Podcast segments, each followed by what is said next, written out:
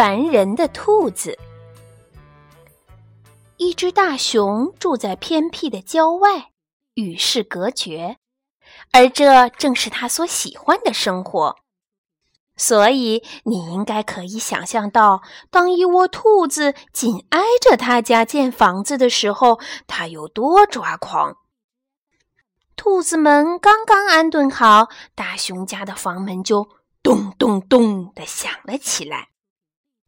“Hello，熊先生，能跟您借点蜂蜜吗？我们想烤蛋糕。”“我一滴蜂蜜也没有。”大熊冷冰冰地说。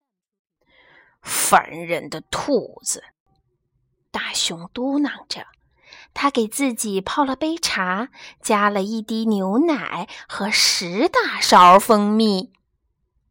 他刚要坐下好好享用，突然咚咚咚！“Hello，熊先生，你能帮我们劈些柴吗？”“不行。”大熊说，“我太忙了，没空帮你们。”大熊正在壁炉前打着盹儿，突然。咚咚咚！又怎么啦？大熊咆哮起来。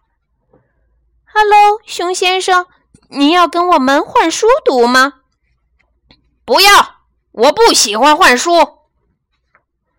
大熊刚要开始吃晚餐，突然咚咚咚！“Hello，熊先生，您……”您想想要跟我们一起看流星雨吗？不想，不想，不想！我只想一个人待着。大熊发疯似的大吼。于是他梦想成真了，再也没人来打扰他。直到有一天，他听到了轻轻的敲门声，叩叩叩。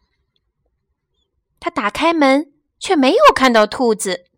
门前只有一个篮子，篮子里有一个蛋糕、一些木柴、一本书，还有一张字条。字条上面写着：“亲爱的熊先生，我们知道您没有蜂蜜烤蛋糕，所以我们为您烤了一个。我们希望您能用这些木柴升起温暖的炉火。”特别舒服哦！我们还觉得，也许您会喜欢读我们最爱的这本书《银河系漫游指南》，是关于恒星、行星和太空的。您的邻居，烦人的兔子。大熊吃掉了蛋糕，用木柴生了火，还在睡前读了那本书。可是那一晚，大熊失眠了。从小到大，大熊第一次感觉到了孤独，所以他想要做一些以前从来没做过的事。他要去拜访他的新邻居。从那以后，大熊总是跟兔子们在一起，而且你知道吗？这正是他所喜欢的生活。